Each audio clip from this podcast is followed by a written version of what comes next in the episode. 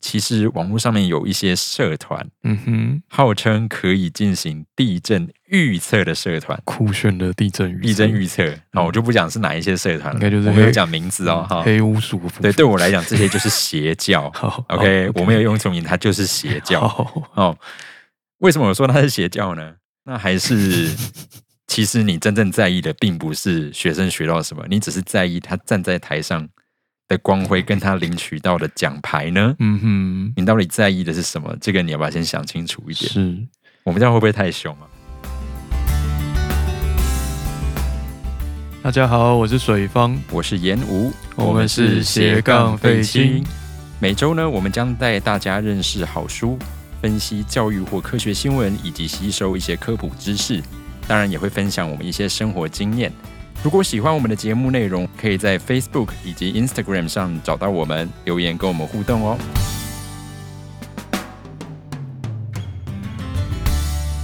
Hello，大家安安。今安天安我们这一期节目呢，是要来讲到两则最近发生的新闻事件，是一个跟科学有点关系，另外一个跟教育有点关系吧。应该是吧？。对，好，第一则新闻呢，就在不久之前，二月七号的晚上凌晨大概一点三十六分左右，然后我们东部宜兰外海东北地震带发生了瑞士规模六点一，地震深度大概八十五公里的地震。好，然后在这个时刻啊，因为就在不久前而已，然后应该蛮多听众朋友也有感受到，就是什么叫做地震震度四级，手机的震度却有七级的这个状况 OK，对，每个人的手机都跳出了可能十几则的对，国家级的是边缘人哦警告有这。种 key down 的感觉， 是，然后呢，呃，很多人都表示说，这个手机的警报啊，感觉比地震的本身还要更加吓人啊。也是蛮厉害。 那在这个时刻，水方当时是在做什么？有印象吗？我当时到底在做什么呢？就是做一些无意义的睡前的划手机的活动吧。 哦，睡前划手机吗对， ？OK，想说这个要讲清楚，划划手机，划手机的活动嘛 对，所以是在床上的时候感觉到，你是先感觉到警报，还是先感觉到地震啊？这一次，我这次先收到了警报，哦，所以是先收到警对，报应吗该？是有史以来第一次先收到了警报。那以前都是什么状况居多？以前都是先摇先摇起来，然后再收到警报。 OK，好，所以呃，跟听众朋友稍微介绍一下，就是所谓的地震预警， 嗯，它理论上应该达到了功用，就是像我们这次感受到的，就是你应该要先来。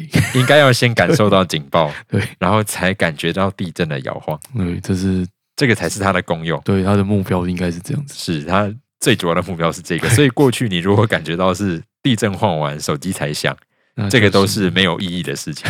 对， OK，好，那这边先跟听众朋友分享一个还蛮，我觉得还蛮有趣的嗯哼，新闻啦。迷当因时新闻 对，非常迷。那不知道还记不记得那个我们现在讲精灵宝可梦？ 嗯。虽然我对这个名字非常的有意见，嗯没办法，就是人家官对方就是要这样，对，是。然后当时这十几则简讯连发的时候啊，然后结果有一个那个宝可梦阿北，没错，然后传说中他就是在路上那个他的自行车上面可以架大概五十部手对机这样跟子的概念孔雀一样的手机，像孔雀一样的手机。然后当时这个警报一发出来之 后，他的所有手机同时开始叽真叽的叫。嗯是一个噩梦般的景象，然后听说他光是把这些讯息关完就关到两 点， 好惨，这个笑死真的我非常的棒。 真是笑 死我。是， 好，那可能有朋友想说，啊，干嘛发这么多警报？嗯哼，不要只发一个就好。对啊，那气象局听说后来其实有说明啦，是这的个是他们在系统计算上的一个是小小的误有差发。新闻稿， 对，是，不过我个人是觉得，至少它十几个警报有真的把你吵醒，有让你意识到它的运作。对，我觉得这件事情来讲是没有什么坏处，对，你至少他有成功让你醒来。如果你要逃命的话，所以它就是应该要叫醒你，这才是它的功用。是，所以就这则新闻来说，我们就稍微简单小小科普一下。嗯，哦，因为毕竟住在台湾，这个其实蛮重要的。是困难的地震科普。 到底什么是地震预警，什么是地震预测呢？嗯哼，预警可能就是他真的要来之前几分钟告诉你他要来了。那预测可能就是未来一段比稍微长一点的时间告诉你，就是预言啦。对，预言这个词其实蛮好的，对，预言这个词用的很哦好，不愧是中文系的水房先生 预，言啊是因为地震预警其实是地震已经发生了，嗯嗯，哦地震预测是地震还没发生，好的，对，所以我们手机这个警报的作用其实是地震预警，好，它是要跟你讲已经发生的地震哦，就是他真的要来了。是好，那为什么可以做到这件事情哦？因为我们地震波，当它一个地震发生的时候，嗯，它其实会有所谓的 P 波、S 波跟表面波三种波同时传出来。好的， 然后 P 波它的英文叫 primary wave，好的，然后 S 波叫做 secondary wave。嗯 OK，那即使你不知道他在说什么，但是你光就哼，然后 secondary，、我们至少看听得懂 second 的部分，所以哦它可能的意思应该是什么呢？它就就是 是第第二二个，个对不对？好所以这两个当中，P 跟 S，P 是第一个到的好， ，S 波是第二个到的。很好。 好，那大家一起出发，为什么 S 波第二个到？你觉得原因应该是什么？ 为什么？就跟今天六个同学一起跑一百公尺啊嗯，哼大家同时出发，就是他自己比较慢这样。对啊，，比较晚到了就代表他跑的比较慢嘛，对 其实就是这个意思，就这么简单而已。 ，OK， OK，所以我们地震波一般来讲，P 波会最早到，嗯哼，好，所以以它才叫 primary。然后呢，一般来讲，它的速度最快，但是对我们地表人类的灾害是最小的。是那后续比较第二个到的 secondary S 波跟更晚的表面波，嗯，它们虽然走得慢嗯，但是对地表的灾害却是比较强烈。嗯，破坏力比较高，是的，所以呢，我们今天地震预警的原理其实非常的简单嗯， ，P 波一到，我们就先赶快算出来这个地震可能有伤害。嗯那你知道，因为我们的讯号传递是透过像是我们的手机电磁波、手机讯号，几乎都是光速。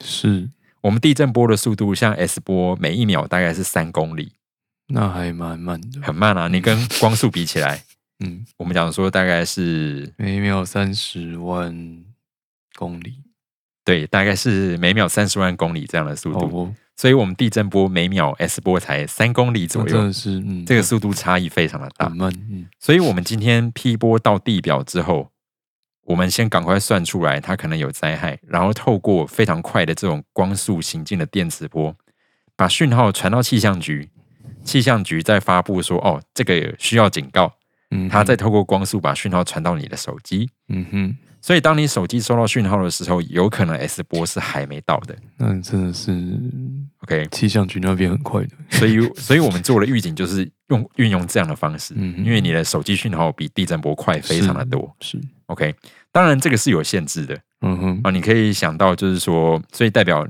你一定不可以离地震太近。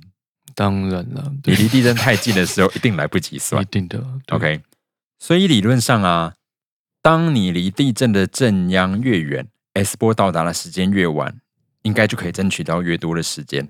理论然上，后对，然后再来像我们近代有一些像是 P alert 这一类，反正就是单一测站可以去测量地震的位置，可以定它的规模之类的。嗯我们透过一些比较近代的技术，可以减少那个计算的时间。嗯哼，所以大致上以最近来看的话，大概只要花十秒钟，嗯好，地震发生之后十秒，我们大概就可以开始算出它的地震的位置、规模跟它的震度的分布。嗯，哦，因为离地震震央越近，震度可能会越大。对，我们大概可以知道这个。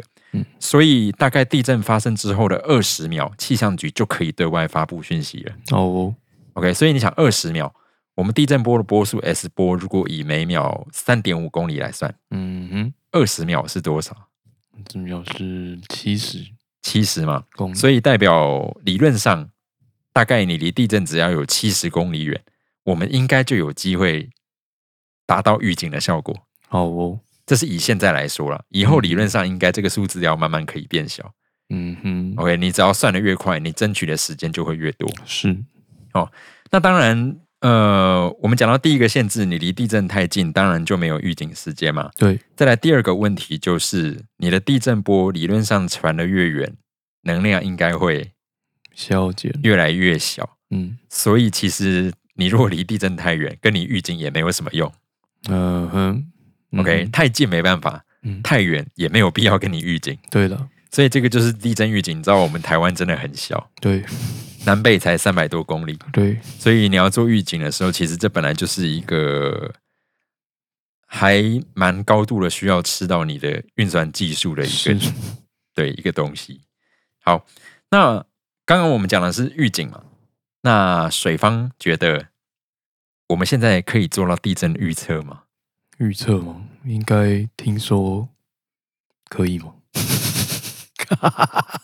我是不是科幻小说看太多？你有听过我们的气象局在预测地震是吗？没有了，没有，对不对？我就是科幻小说看太 多，分不清现实跟虚构，没有。但是你觉得地震预测有没有可能？有吧？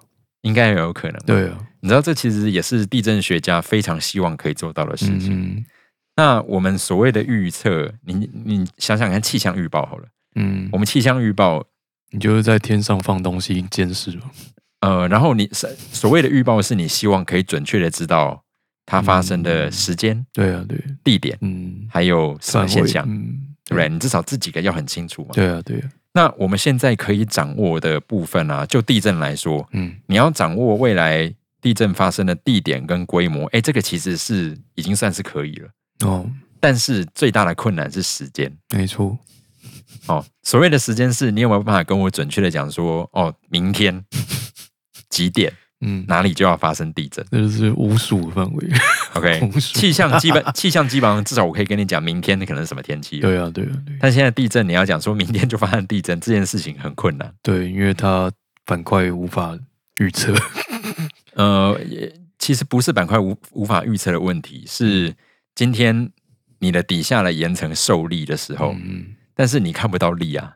对啊我哪知道它就哪边就是有问题会断掉之类的，对，它什么时候会断？它的 我们讲说它的受力只会反映在它的岩石可能产生变嗯形变。对啊，那谁看得到岩 石线？岩对，问题就是我没办法马上看到这件事情。 对， OK，所以你要看到力的变化，这个在地壳以下其实是本来就很困难的事对情了。，嗯，所以我们现在对于地震预测的掌握其实是非常有限的。嗯，不过这边就要跟听众朋友提到一个，就是其实网络上面有一些社团嗯哼，号称可以进行地震预测的社团，酷炫的地震预测地震预测，那、我就不讲是哪一些社团了，嗯应该就是我没有黑讲名字哦，哈。黑巫术的部分，对，对我来讲，这些就是邪 教。好 OK，我没有用错名，它就是邪教哦好，哦。为什么我说它是邪教呢？首先，这个社团有一些特征哦，嗯一天到晚在说气象局做不到预测，然后就开始在喝阻它嗯哦。虽然说气象局也听好，感觉也几乎没有罚过他了。嗯哦然后再来，一天到晚跟信众在那边募资、嗯哼 o k 他还有放那个汇款账户哇哦，哦，结果也产不出来一篇科学性的文献让大家检验。嗯哼，哦，你知道一个科学家，你应该就是要能够把你做的事情丢给其他人做的时候，别人也做得出来，是这个叫做重复检验性。对，嗯你至少要做到这件事嘛。嗯然后再来，呃， 一旦他发出警告，你知道他的警告很有趣哦，哦他会说什么？未来三到七天内，嗯，或者甚至两个礼拜以内，哦他感觉到了某一股地震的能量，啊，所谓的地牛的部分， 然后地震的能量，然后呢，可能哪里会产生地震。嗯然后希望不要有希，他也希望他什么，希望他说错不要发哼，生、我好像啊。是看过，然后下面就会有各种留言讲说，哎、我最近也感觉到耳鸣、头晕哎、嗯我都想说你这个确定不用去看医生吗？哦然后各种下面的信众就会表示他也感觉到这个现象，哦，就会导致这些信众开始就是非常魂不守舍，然后是觉得是各种地震要来了，非常哦惶恐这种、这种现象就发生了。 OK，过了几天之后，过了预报时间，嗯然后什么都没发生。 ，Yep，然后这时候他就又会开始出来讲说，啊天佑台湾，烧香拜佛有对用的那个能量流没有进来，没有发生。然后下面一片心中就会说，哦，哦，很棒，哦然后感天佑恩教台主湾，赞感恩，叹对不对？赞你叹，说这不是邪教，这是什么？ OK，他明明什么都没有说中。哦， 好 OK，好然后再来，其实我们台湾哦，我跟你讲，要预报是不是？我可以跟你讲啊，台湾最近哦，在一个月之内啊，嗯嗯我们附近的东部外海应该会发生规模五的地震，是你来检验看看。嗯嗯， OK，一个月哦。好好好，哦，你去调一下气象局资料，应应该该每是个会月有几乎都有、对，啊，没错，只是有的深度很深，你感觉不到而已。嗯所以所谓的预报，其实呃这件事情不能乱做，原因就在于我们假设画一个四个象限好了，嗯一个是有预测到地震，一个是没预测到地震，嗯然后跟有发生地震以及没发生地震。啊，理论上，我们最希望的状况是你有预测到地震，而且它真的发生，对啊，跟你没有预测到有地震，而且地震的确也没发生，对啊，这两个是最准确的，的状况。我们希望最好都是这样的状况。对啊，但最要不得的其实是你说有地震，结果地震没来，嗯哼，然后或者你说没地震，结果地震来了。 对对对，我们希望可以避免的是这两个状况。嗯那所以为什么我们气象法里面其实会有提到一些，就是说一般人员不可以随便去预报气象，嗯也不可以去随便预报这种地震。嗯原因就在于说，你如果说没有报准的状况之下，嗯你无形当中对人民造成的恐惧，跟如果有人做了一些应变措施，他是不是就有财务上的损失了是？OK，所以这件事情是需要被限制把关的，是不应该是说你随便就可以预报。了解，对，但是如果没有足够的知识，成为邪教的信徒的话， 嗯哼，那这件事情有有点还蛮难搞的，因为嗯他的信众们其实那个数字蛮庞大的。哦，真的哦，跟韩粉差不多吗？啊啊， 你说你说什么？没有，我没有说什么， 应该跟韩粉有重叠吧？我我是不敢，我是没有做过这个科学研究啦。我们一分证据说一分话，啊对哦不对？也是也是，我相信可能有部分重叠然啦。后哦我啊那个数字蛮大的个人臆测，对个人臆测，哦我我还蛮愿意相信这件事。好，所以对于刚刚这种邪教般的状况啊，老实说，我就是比较直白一点来说，你如果真的那么怕地震的话，你就最好的解决方式，搬到没有地震的地方。对你最好是要移民。我会推荐一下。 OK，嗯，很多地方移民呢都不太会有地震。哦， OK，台湾就是一个你一定每隔可能十几二十年就一定会有大地震发生的岛屿没错，哦，这个我们必须要认清这件事情。是所以你不想你怕地震，你就移民啊，不然就怎么办？再会吧。 对啊，就是这样子 嘛。哦，那这种邪教般的伪科学，我个人觉得是非常的不可取的一个嗯状况。也请大家就是不要就是协助散播。是，当然，如果有韩粉般难以沟通的家 长，他也刚好是信众的话，嗯，就劝他移民吧。嗯、这也是一个办法。对， 哎，这这样移民蛮好的。 现在谁要移民呢？嗯啊， 现在谁要移民呢？自己移民是比较快一点， 啊自己移民吗？没有啦。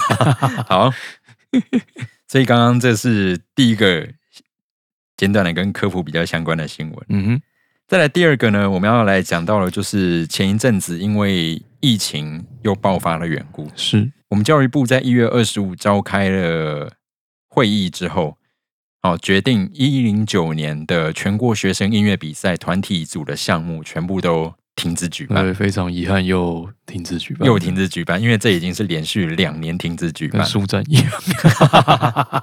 因为都刚好是这个时间。对了，没办法的。哦那跟听众朋友介绍一下哦，就是所谓的全国学生音乐比赛，嗯，这个全国赛的部分，它通常都是办在每年的三月，是然后它在三月一号到十五号通常都是团体赛，对，十六到三十一号通常都是个人赛。嗯，哦，然后呃，这个三月这个全国赛一般来讲是各个县市他们已经选出他们的代表之后才举办的比赛。嗯那这个决议一出来之后，其实就有蛮多的家长团体，甚至我不确定有没有学校团体、嗯哼，出来表示讲说，就是各种意见，甚至联署说要延期举办。嗯哼哦，就是不要取消，延期就好。 ，OK， OK 那首先我先来问一下水方，过去啊，你哦应该也有参加过学生音乐比赛，我好像是有参加过学生音乐比赛，对，高中高一高二嘛，高一高二，对，就这两次嘛。大专好像也是有参加吧，大专到底有没有参加？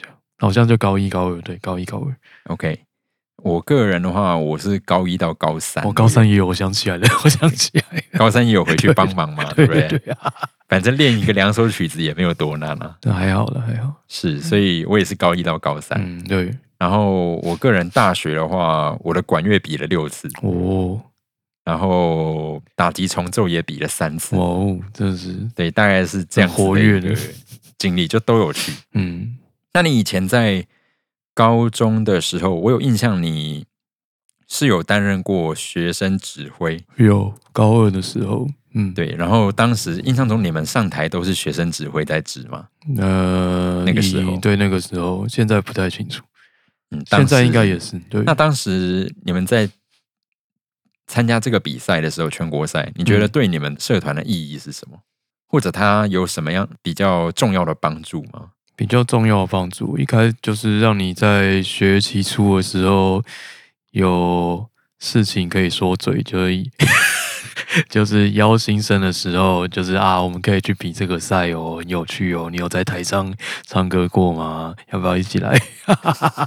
很废的这一种，嗯，然后，那你们会为了要追求名次而非常努力吗？因为我自己就是很废，我个人还好。对，那那社团呢？社团应该是会吧？对，追求这，但追求这个名次可以用来做什么？就是可以用来做什么哦、对啊，我真的不知道可以用来做什么。这这这个就是我的疑惑的点，因为高中老实说，你现在回头想啊，嗯，你拿着这张证书，然后你嗯去升大学的时候，你申请个数学、中文系，你拿着一张音乐比赛的证书是可以干嘛？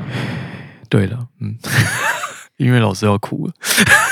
不是因为这个其实并不是你音乐比赛嗯的，的 用意啊，对，初衷不是这样。你升大学的时候它根基本上不会有什么用。你真的要讲，可能现在国中升高中，嗯它因为有一些加分的比序，嗯这个其实是会有用的。嗯那但是今年这样子取消的状况之下，其实教育部也有提出说，本来要参赛的这些学生，他们都会获得证明。嗯那这个证明在他要申请高中的时候，是必须要被列入那个采集分数的部分。嗯，所以以其实第一个你不会损失这个分数。对，你真的要说的话，对我来讲，像我以前啊，嗯在大学的时候，我跟几个朋友其实是蛮喜欢比赛的。哦，哦，那为什么大学的时候会喜欢比赛？因为管乐的竞争首先非常的激烈是哦，尤其大学不用初赛，我们就直接全国赛。好的，然后每间学校去比的时候，大家就会非常的，尤其是韩训，大家就会非常的，嗯，嗯，如果要进步的话，那段时间是有机会出现突破性的进步，好的，所以大家其实就会非常的认真，而且很享受那个大家一起凝聚在一起、有呀向心呀力的呀那个呀状态就。是一起完成一件事情的，是嗯对我来讲，当时的比赛是这样子的意义。嗯，所以今天如果没有比赛的时候，哎，这个或许这一块就会比较少了一点。就要找其他活动来弥补，是，嗯，那些对，这就是你讲到一个重点了。对，其他活动可不可以弥补这一块？嗯，合唱团的话嘛，嗯，可能就是期末的发表会，或者是做一些跟一般社团差不多的事情， 就一起出去玩啊，或者是集训啊，嗯，是之类的活动吧。是，所以其实并不是不能被解决的嘛。感觉上应该对吧？不过，呃，因为可能各校还是有自己的传统，要就传统活动，觉得没有做有点那个交代不过去之类的吧，就可能有一些 社会价值的束缚。是， 所以呃，你顶多就是可能少了比赛的革命情感， 对，但是你很多该做的事情，例如像成果发表会，嗯，你该做的还是要做啊。对啊，毕竟现在还是可以开音乐会的好了，不过虽然去年好像有些学校可能有被取消， ，maybe 暑假对嗯，因为某些时期好像要对取对消。对，嗯好，所以我们就这样子来看，就有家长团体提出说，学生努力了很久，你这样的取消，他们就没有练习的动力了。嗯哼， 这句话讲出来的人都不会觉得很荒谬啊，可能家长没有玩过社团吧。因为这句话背后的意义是，所以你今天练习是为了比赛欸。就是校队吧，嗯，呃，你如果是校队，另当别论。对啊了，可能是校队的家长吧， 嗯，但是呃，国小国中的管乐团会很多都是校队嘛，如果是校队，他们应该不见得会办成果发表哦。哦，你懂那意思吗？嗯，因为校队应该专门就是为了比赛对啊才会叫对啊校对啊队。对啊，是啊，我我觉得这种真校队性质好像不会太多吧。这我就不清楚。嗯，对是，那所以呃，我们讲说，首先第一个，学生努力很久，你就因为取消一个比赛，你就没有练习的动力。这个我比较会去质疑的是说，那各位老师或家长，你们是怎么教小孩学音乐的？嗯嗯，就是价值观是不是有一点点那个？有一点 是不是有点偏差掉了，还是怎么样？嗯，然后再来，我们刚刚有提到说，哎，联署嘛，讲说可以延期，对，那延期到底可不可以呢？教育部其实有做出了说明，对我来讲非常的合理。有教育部的苦衷啦。那苦衷真的很明显啊。首先嗯第一个，我们就时间来说，嗯三月比完赛，四月接下来就会有一些高中艺才班或者像美术班等等的招生考试，嗯五月有国国中会考。六月就毕业典礼了，嗯哼你不要说延到暑假哦。嗯那请问你现在国三、高三的这些人，嗯，你拿了毕业证书之后，暑假还能比吗？真尴尬。对啊，一定不行嘛。嗯所以其实你三月过后真的是没有那个什么时间可以去用。嗯，时间真的是没有办法变 动吧？是，然后再来你说换场地吗？问题是很多场地它是为了给你音乐比赛，刻意把三月的档期空下来给你嗯的，哼然后其他的时间他说不定早就已经租给别人了。嗯，那你能够叫场地去跟别人毁约吗？有请家长们不要再任性。对啊，这件事情真的不知道在想什么。嗯？好，然后还有人提到，那为什么只取消团体组，不取消个人组，OK， 现在是怎样？要拉大家一起拖下水啊要。大家要死，大家一起死，是不是？ 你真的觉得说全部都取消，抱怨的人就会比较少 吗？ OK，不太对吧嗯哼， ？OK，然后再来个人组跟团体组的差异。团体组你一间学校可能四六四五十人，甚至嗯六十人。差异非常明显、你这啊。六十个人，你不可能叫他们每个人维持一点五公尺对啊嗯以上的安全距离吧？个人组 OK 吧？然后个人组你就一个一个一个的人，你彼此隔一点五公尺没什么问题、啊，嗯对啊，对吧？你团体组你要怎么叫一个团体里面的 人有这么大的间隔？哇哦你到底在想什是么？要去橄榄球 场。橄榄球场，对然后下雨天的时候，你的雨备又要怎么对办？，真的。对啊，所以基本上，呃，我是有点难以理解，是说少一个比赛，为什么可以造成这些家长觉得学生的努力就因此全部都没了？嗯，你在练习过程所获得的那些技能，不是刻在学生身上的技能吗？是，对啊，请家长们好好的长大吧。那还是其实你真正在意的，并不是学生学到什么，你只是在意他站在台上的光辉，跟他领取到的奖牌呢？嗯你到底在意的是什么？这个你要不要先想清楚哼，一点？是，我们这样会不会太凶啊？我觉得还好，应该还好吧我？觉得还好。对啊，因为这个是我真的无法理解的事情啊。我相信我们节目听众应该跟我们是在同温层了，啊所以我觉得应该 还好。